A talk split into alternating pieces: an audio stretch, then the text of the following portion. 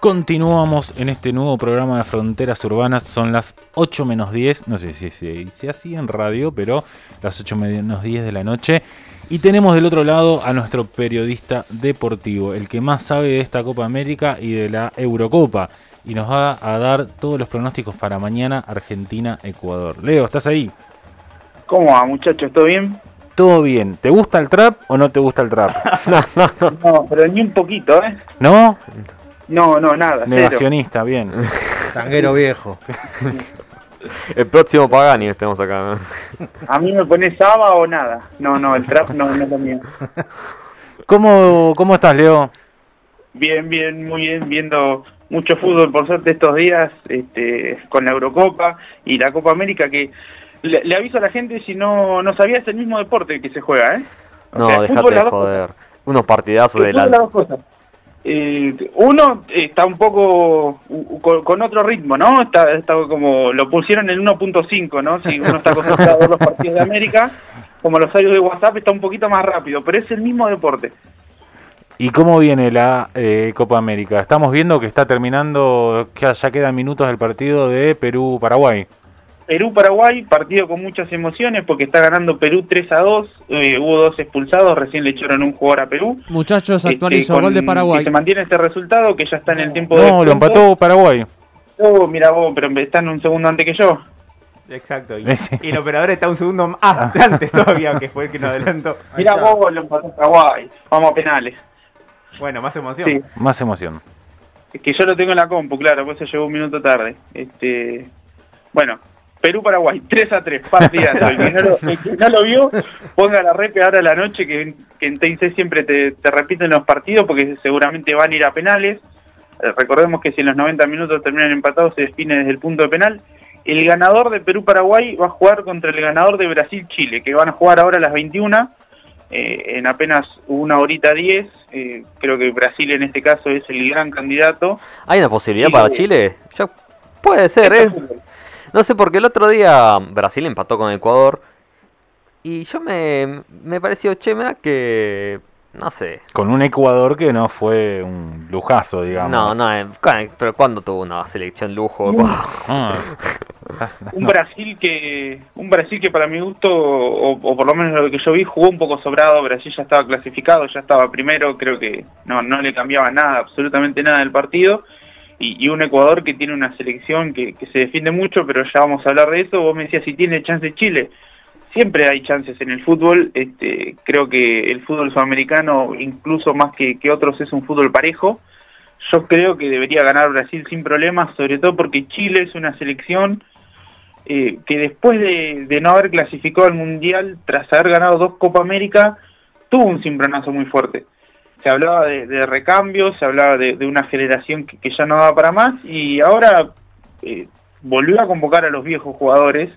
Eh, recordemos que la selección chilena eh, comparte con la selección argentina una camada de jugadores que salieron entre el 2005 y el 2009 y que, y que estuvieron en la selección mayor muchísimos años.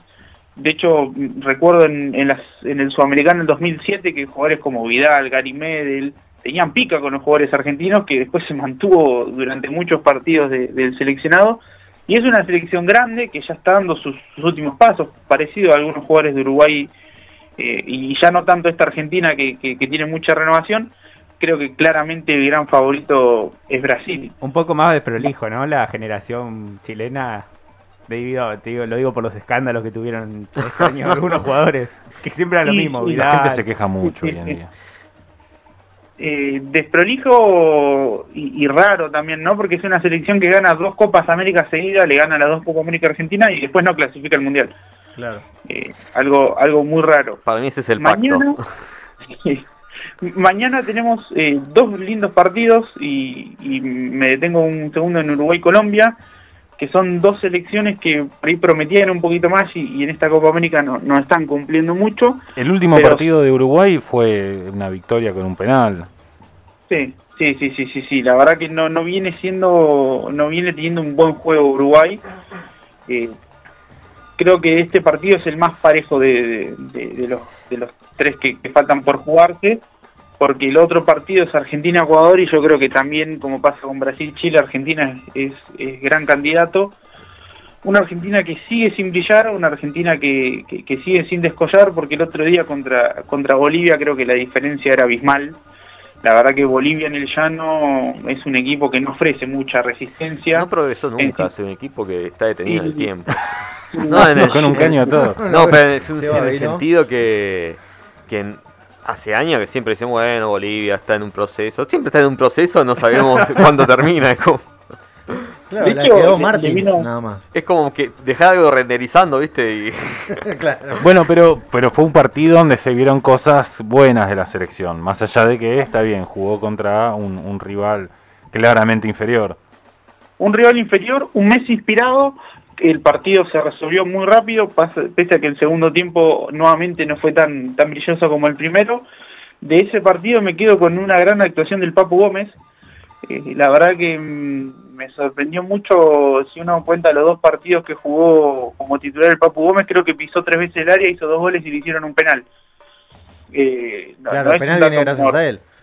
Claro, el penal se lo hacen a él, es una buena jugada de él. Eh, creo que no, no es para menospreciar cuando un jugador muestre un buen rendimiento, más allá de que no sea, no juegue en, Bueno, ahora está, está en España y está en un buen equipo, pero más allá de que no haya sido un jugador con una una carrera en los primeros niveles de Europa, en Italia se fue siendo ídolo y en la selección nunca tuvo ese lugar. Eh, lo tuvieron muchos otros jugadores y él no, y ahora está respondiendo con creces. Hoy eh, Scaloni dio una conferencia de prensa en la cual, a diferencia de muchas otras otras conferencias de prensa, no dijo nada. No, dio muchos indicios del equipo. Lo único que dijo fue que Cuti Romero eh, está entre algodones, eh, arrastra una molestia en la rodilla y si no juega él va a jugar Pesela, no dio muchos más indicios, pero si les parece repasamos el probable equipo de mañana. Dibu Martínez en el arco, pero que hasta acá, si bien ha sido poco exigido, no, no hay mucha gente que lo discuta. Eh, Molina Lucero de 4, que teniendo a, Montiel por delante, creo que ha jugado mucho mejor el, ex jugador de Boca y, se ha ganado el puesto por lo menos en, este tiempo en la selección de lateral derecho. El primer central, como dijimos, Ocuti Romero si llega y si no llega Pesela, o también 16. Y el Hugo Acuña de 3, otro que, empezó desde el banco y se ganó el puesto después de, unos rendimientos muy discretos de Tagliafico. Tampoco diría que fueron malos, pero no es el Tagliafico que siempre nos venden desde Europa y el Hugo Acuña lo que jugó, lo jugó muy bien. Eh, en el medio campo hay otra duda del técnico que, no, no, dio señales si va a jugar de 5 Guido Rodríguez o Leandro Paredes desde lo personal creo que Guido Rodríguez de 5 lo hizo mucho mejor. No, no, no voy a discutir la calidad de Leandro Paredes como jugador, pero para el esquema de la selección argentina creo que Guido Rodríguez se, acomodó muchísimo mejor. Tiene lindo pie Guido, juega bien. Es un jugador con buen pie, que sabe leer bien la jugada, que se anticipa y que tiene más oficio de 5. Paredes es un jugador con muchísima calidad, pero que no tiene tanto oficio de, de número 5. Entonces, muchas veces llega tarde, eh, comete faltas que no tendría que cometer, le da tiros libres a los rivales, siempre se va con una amarilla. Después te hace un golazo como el que le hizo a Colombia, ¿no? No vamos a discutir eh, el buen pie que tiene. Pero creo que si vos querés jugar con un 5, en eso le saca una ventaja a Guido Rodríguez a Paredes, acompañado de De Paul y de Giovanni Lochelso, que es un poco el mediocampo que viene jugando Scaloni hace ya muchísimo tiempo. Messi, Lautaro Martínez y la otra duda es si juega el Papu Gómez o Nico González. Los dos jugaron bien cada vez que les tocó jugar. La diferencia es que Nico González estuvo un poco peleado con el arco y el Papu Gómez las dos que pateó, las dos las convirtió. ¿Y con quién te quedarías vos? Yo me quedo con el Papu Gómez porque los momentos hay que aprovecharlos, porque tiene más experiencia, porque baila muy bien, es un tipo carismático, es un atorrante, la verdad que, hay que reconocerle eso. Y supo llevarse bien con el, con el, con el equipo, ¿no? Supo encajar. Sí, sí, sí, se encajó, eh, entró muy bien en el equipo, parece que hubiese jugado toda la vida con estos jugadores. Bueno, eso también me genera eh, Acuña. Acuña es un tipo que lo ves jugar y, sentís que es eh, un jugador de ahí. Además, es un tipo, el Acuña que cumple. Marca, se proyecta, cubre espacios, se sacrifica mucho huevo en la cancha. Tiene mucho más físico que Tagliafico, me parece. Mm, este, yo creo que a Tagliafico le falta, le está faltando el ida y vuelta. Eh, que, eso el Acuña lo tiene, lo tiene muy bien. Volviendo a lo de a lo del Papu Gómez y Nico González, viendo que Lautaro Martínez tampoco estuvo tan tan certero frente al arco, también eh, tampoco es que tuvo tantas situaciones para, para desperdiciar. Creo que tener a alguien que viene derecho con el arco y que, incluso juega un poco más adelante que Nico González, porque Nico González es un volante reconvertido a, extremo, eh, en cambio el Papu Gómez siempre jugó ahí arriba, creo que, que para este partido yo me quedo con el Papu Gómez, porque recordemos que Ecuador eh, es una selección, la selección de Alfaro, que, hace bien la parte defensiva, pero que es una selección que no suele atacar y no suele lastimar. ¿Ya está confirmado cuántos defensores va? ¿O nueve, diez? Sí, a Gustavo Alfaro le faltó eh, la parte de, aprender que la cancha tiene otros 50 metros, ¿no? desde Boca, desde Arsenal, Tigre, digamos, todos los equipos que ha dirigido se han caracterizado por ser un equipo que no ataca mucho. Ese es su esquema, no, no vamos a a, negar que, él siempre fue fiel a sus convicciones. Recordemos que. Y mal no le fue tampoco. No, no, es tipo que ha salido campeón en, muchos lugares, ha hecho en, Sudamérica también ha salido campeón. Yo creo que para el fútbol argentino, eh, para un equipo grande, le quedó grande. Para esta selección de Ecuador, no le está yendo mal a mí el fútbol de, de Alfaro, realmente no me gusta y creo que la selección es amplia favorita se viene viendo algo que, se vio en todos los, en todos los partidos de, de, esta, de estas elecciones, que el segundo tiempo no es igual que el primero. Che, Leo, y vos decís, si, si, se, si se cierra así Alfaro, ¿vos cómo ves a Argentina eh, con, con un planteo tan, tan trabado? Yo creo que la Argentina se ha encontrado con, con planteos trabados, pero supo abrir los partidos. A mí me preocuparía mucho si nos vamos 0 a 0 el primer tiempo. Porque recordemos que contra Uruguay, contra Chile, contra Colombia, contra Bolivia, contra Paraguay, Argentina se fue ganando. Claro, hay otra tranquilidad para arrancar el segundo tiempo.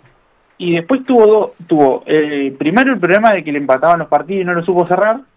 Y después para mi gusto el problema que por el miedo de, de no saber defender se defendió demasiado. ¿no? Creo que pasó un poco de un extremo al otro. Pero siempre ganando el partido. Entonces, con una selección que ya sabes que te va a jugar atrás, si vos no tenés alguna jugada de Messi, no tenés una la, pelota parada. La campaña de, Ecuador. ¿Qué, qué resultados obtuvo? Creo que no, ganó eh, no ganó ninguno. No, no. Ecuador viene viene siendo deportivo empate. Claro. es la realidad. Pero, a ver, para esta Copa América... Pasó porque lo echaron a Bolivia. Ecuador empató con, con Perú empató con Venezuela, perdió con Colombia y me está faltando un partido. Que empató con Brasil. Claro. O sea, es una selección que no viene ganando, que se viene metiendo bastante atrás, que de repente ha tenido partidos con, contra Venezuela, que, es un, rival incluso inferior. Eh, si bien salió 2 a 2, el partido fue bastante, bastante pobre a nivel futbolístico este, será cuestión de la selección de encontrarle la vuelta rápido al partido, tratar de abrirlo y que sea un partido como, como los anteriores, poniendo un poco más en el segundo tiempo. Me preocuparía eso, me preocuparía que sean los 60 minutos de partido y el partido esté 0 a 0, porque Argentina no, no se ha encontrado todavía con ese desafío. Obviamente para un equipo como Ecuador ir 0 a 0 con Argentina, si, si arranca atrás, imagínate los 60, 70 minutos se cuelgan de travesaño. Y no solo de eso, sino también hay que ver qué pasaría en un posible eh, en, un posible gol de Ecuador. Claro, bueno, eso también, olvídate. Los 11 eh, del arco. Sí. Creo que Argentina tiene herramientas para, para vencer la defensa de Ecuador. Creo que no debería ser ningún cuco. Creo que Argentina hoy al único que le tendría que tener respeto es a Brasil, porque incluso Uruguay no ha mostrado no ha mostrado demasiado eh, e incluso Colombia cuando jugamos por eliminatoria, si, si no fuese por algunos errores puntuales, Argentina tenía un partido controlado. Así que por mi parte eh, soy optimista. Perfecto. ¿Y les parece antes, antes de cerrar, hablamos, hablamos rapidito de, la Eurocopa? Dale. Bueno, hoy hubo dos partidos, Suiza-España, empataron 1 a 1 y, y lo ganó España por penales Italia-Bélgica, 2 a 1 ganó Italia, este sí lo pude ver, el de Italia-Bélgica, muy lindo partido, partido que, hasta el último minuto quedó abierto. Eh, Italia es una selección con, renovación y que está jugando muy bien. Bélgica, que es una selección que siempre promete, que siempre tiene, que tiene varias figuras en el fútbol europeo, pero que siempre le falta un poquitito este, para, para lograr algo importante. Hoy, por ejemplo, Lukaku tuvo, tuvo una pelota sobre la línea que la saca un defensor italiano con la cola. O sea, a Bélgica siempre le falta algo. Se busca a Kevin De Bruyne, ¿no? Porque desapareció totalmente. Sí, sí, sí, sí, sí, Este, no, no tuvo el mejor de los partidos, pero sí fue un partido muy lindo, muy interesante, muy de vuelta. Y del otro lado de la llave, ya tenemos eh, en esta llave semifinales Italia-España, que se va a jugar eh, el 6 de julio lo cual me parece que ese es un partido muy lindo para ver. Italia, para mi gusto, es, candidata ayer a la final. Del otro lado tenemos una llave un poco menos atractiva, porque van a jugar eh, Ucrania e Inglaterra, Ucrania que, viene a vencer a Suecia, Inglaterra que viene a vencer a Alemania, y República Checa-Dinamarca. República Checa que viene a dar una de las sorpresas contra Holanda, y Dinamarca también otra sorpresa porque... Sí, no, no es un partidazo, ¿no? No, no, a, a Gales de Gareth Bale, pero Dinamarca, República Checa es el menos atractivo de estos. Creo que Inglaterra tiene un poco un cuadro eh, para soñar con una final, porque ahora viene Ucrania y si pasa es el ganador de República Checa Dinamarca, creo que tiene un camino allanado a la final, no como el, del otro lado donde habían quedado Bélgica, Portugal, Italia, Francia, España, Croacia, como que de una llave quedó muy despareja comparada a la otra eh, y lo que, decíamos, lo que decíamos al principio, Europa eh, se está viendo un lindo fútbol. Eh, no, sé si, si como, como dijo un jugador que ahora no recuerdo, no recuerdo quién había sido, que, el Mundial es la Eurocopa más Brasil, pero creo que en Europa está viendo un nivel muy alto y eso quedó demostrado incluso en los últimos mundiales que a los equipos americanos les, ha costado y muchísimo. Totalmente. Bueno, ¿me repasás el partido de mañana? ¿A qué hora juegan? Mañana Argentina-Ecuador a las 10 de la noche, Uruguay-Colombia a las 9, hoy a las 9 tenemos eh, Brasil-Chile, mientras siguen los penales de Perú-Paraguay. Perfecto. Bueno, Leo, te agradezco mucho esta columna. Vamos a estar charlando el viernes que viene, que si todo sale bien, el próximo partido sería... Uh, me mataste, pero ya estamos, si el viernes, si todo sale bien, el viernes que viene estamos en la antesala de la final. Perfecto, perfecto. Ojalá que, sea así. Eh, sí, acaban de errar un penal, ¿no? Los de... Paraguay eh, acaba de errar un penal. Paraguay acaba de errar un penal. ¿Cómo están? ¿Parejos? Sí. Yo tengo dos dos. Están todos distintos, nadie lo está viendo. Paguen, el, paguen, ah, paguen algo, che. Fútbol libre a fútbol, eh, me parece. Y acaba de atajar uno, ah, también Paraguay. El arquero, paraguayo acaba de atajar un penal. Bueno, vamos a ver cómo termina. Leo, te mandamos un saludo, que tengas un gran fin de semana. Buen fin de programa, nos vemos la semana que viene. Hasta la semana que viene. Esto fue Leo Manganero con su columna deportiva. Vamos con un poco de música mientras terminan los penales con el señor, y me pongo de pie, David Bowie.